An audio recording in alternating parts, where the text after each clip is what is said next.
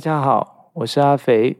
肥读就是跟大家分享阿肥最近读了什么有趣的书，让我打开我的书柜看看。好，今天就挑这本来跟大家分享吧。欢迎来到肥读的第九集。今天要跟大家介绍的书是《四分之三的香港》，作者是刘克襄。我手头上的版本是二零一四年四月台北远流出版社出版的。如果乍看书名，可能会有很多台湾读者会摸不着脑袋。什么叫做四分之三的香港？那另外的四分之一呢？如果我们再看副标题，可能会开始有一点概念。副标题是“行山川村”。遇见风水林，广东话的行山就是国语的登山或者是践行的意思。而我自己本身因为践行川村，也很幸运的邂逅了隐藏版的香港，一个比购物跟美食更独特、更有魅力的香港。所以相信这本书的内容应该就很清楚了。就是介绍刘克襄老师在香港爬山践行的经验，而践行的地点正是占了香港土地面积四分之三的大自然郊野。不知道台湾的读者对于这个事实有没有很震惊？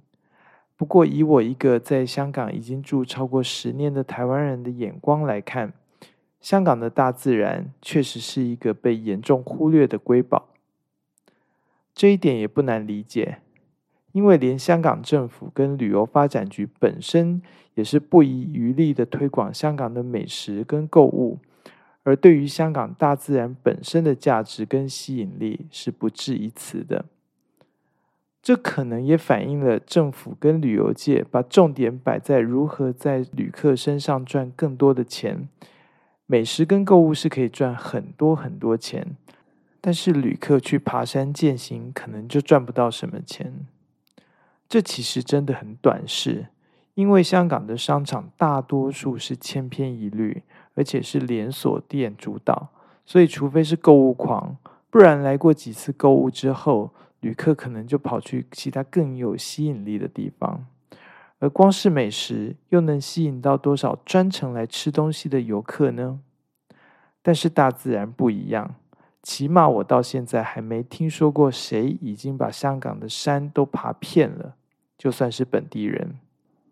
然而，缺乏官方的宣传，确实让很多外国人觉得香港就是只能够购物跟吃东西，还能有其他更有趣的活动吗？没有了。这本书就是刘克湘老师自从在二零零六年开始在香港爬山践行以来。对于在新界及离岛许多乡郊地带的观察、体验跟分享，如果熟悉刘克襄的风格跟作品的读者，应该不难想象这本书的样子。一方面是方便读者按图索骥，可以直接拿来当做旅游工具书来看；另外方面又跟一般的旅游书不一样，一般的旅游书只会介绍一些客观的资讯。刘克襄的风格则一定是夹叙夹议，看到一个现象或是不同的动植物，很自然的会拿来跟台湾的做比较。读者如我，往往可以在这些富含大量知识的分享跟比较之中，更了解香港跟台湾的大自然。不仅如此，对于两地不同的人情世故，当地人怎么看待对待大自然？两地的乡村生活也有一些有趣而深刻的比较。例如，虽然同为东亚文化，普遍香港社会对于大自然保育的观念及推动，也是这十几年才真正开始，尤其是年轻一代。而这本书也记录了这个过程。而刘克襄老师习惯在探索大自然的同时，也会以大量的图片、地图、素描。等等，记录所观察到的事物，除了让读者更有概念、更清晰以外，十几年后的现在，甚至以后，如果再拿出来跟现场比对，看看哪些变了，而哪些不变，相信也是很有意义的。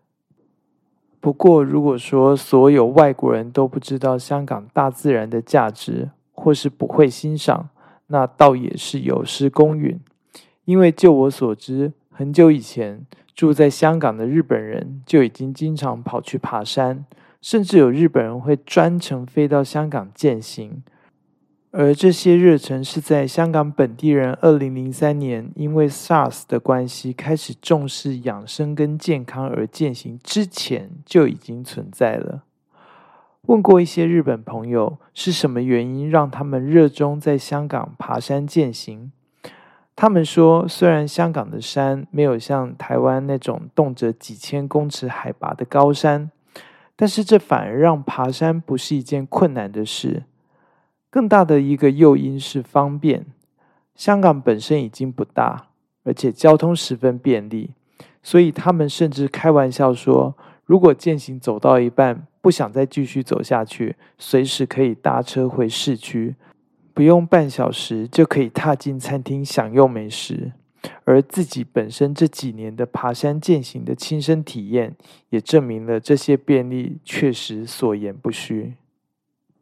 事实上，几年前曾经有两个台湾的朋友来香港找我，我特地安排了一天行程，哪里也不去，就是南丫岛一日游，从中环搭船到南丫岛的一端，然后走南丫岛中间的山路，大概两到三个小时，中间会经过一些民居，包括居民耕种的菜田，还有一些地方可以吃一些，例如豆花等等小吃。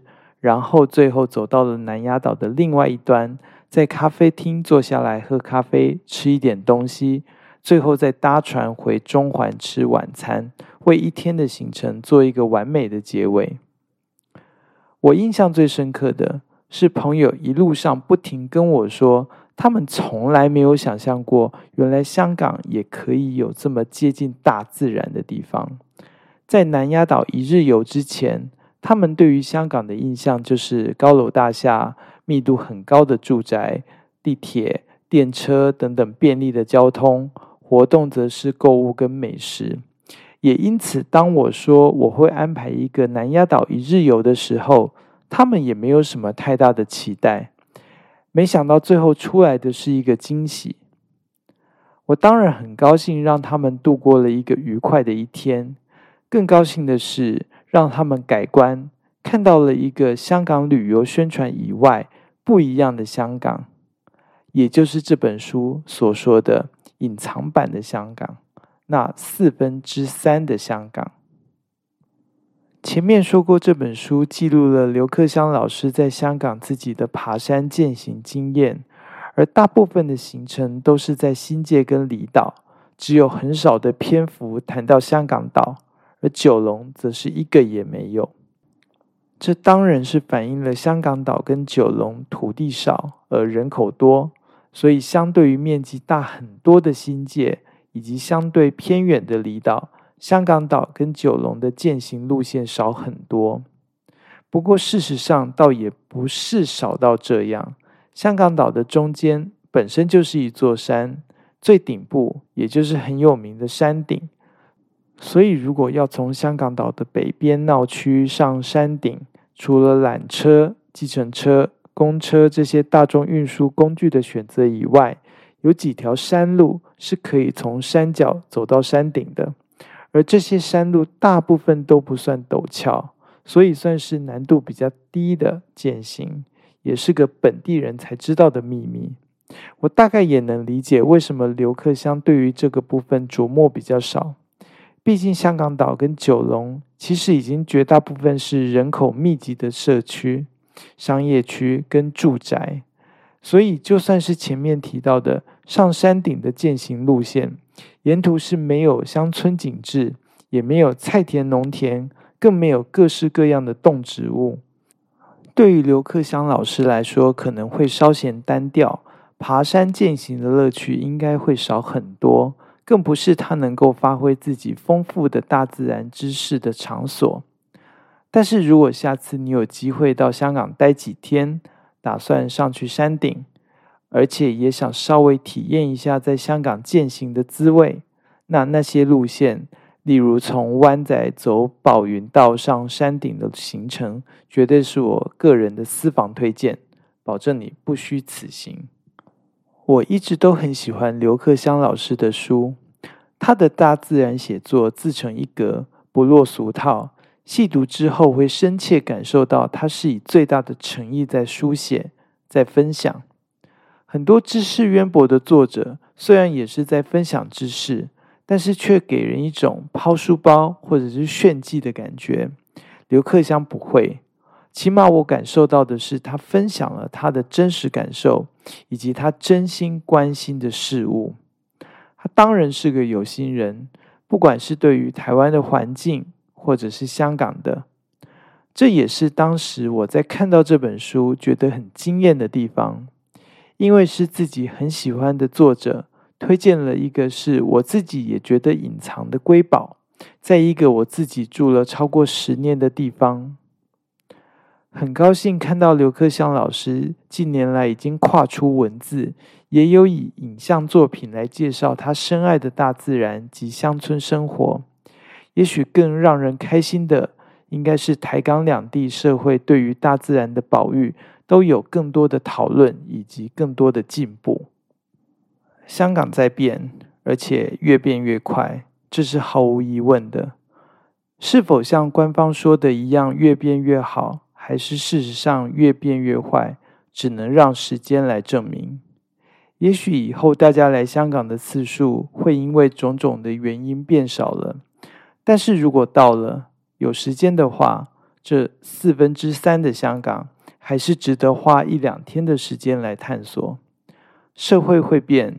人心会变，制度会变，大自然的山水不会变，或者是说比较不会变。当然，就算是大自然，也不是万年不变。所以今天的好山好水，明天不知道会怎么样，还是不如趁着隐藏版的美景还在的时候，好好珍惜，也算是为这宝贵的四分之三的香港放进脑中。留下一个美好的回忆。好，今天的分享就到这里。希望我的介绍能让你有兴趣找到这本书，然后好好享受书带来的乐趣。如果有任何问题或想要跟我讨论及分享，也欢迎用电子邮件跟我联络哦。我们下次见喽，拜拜。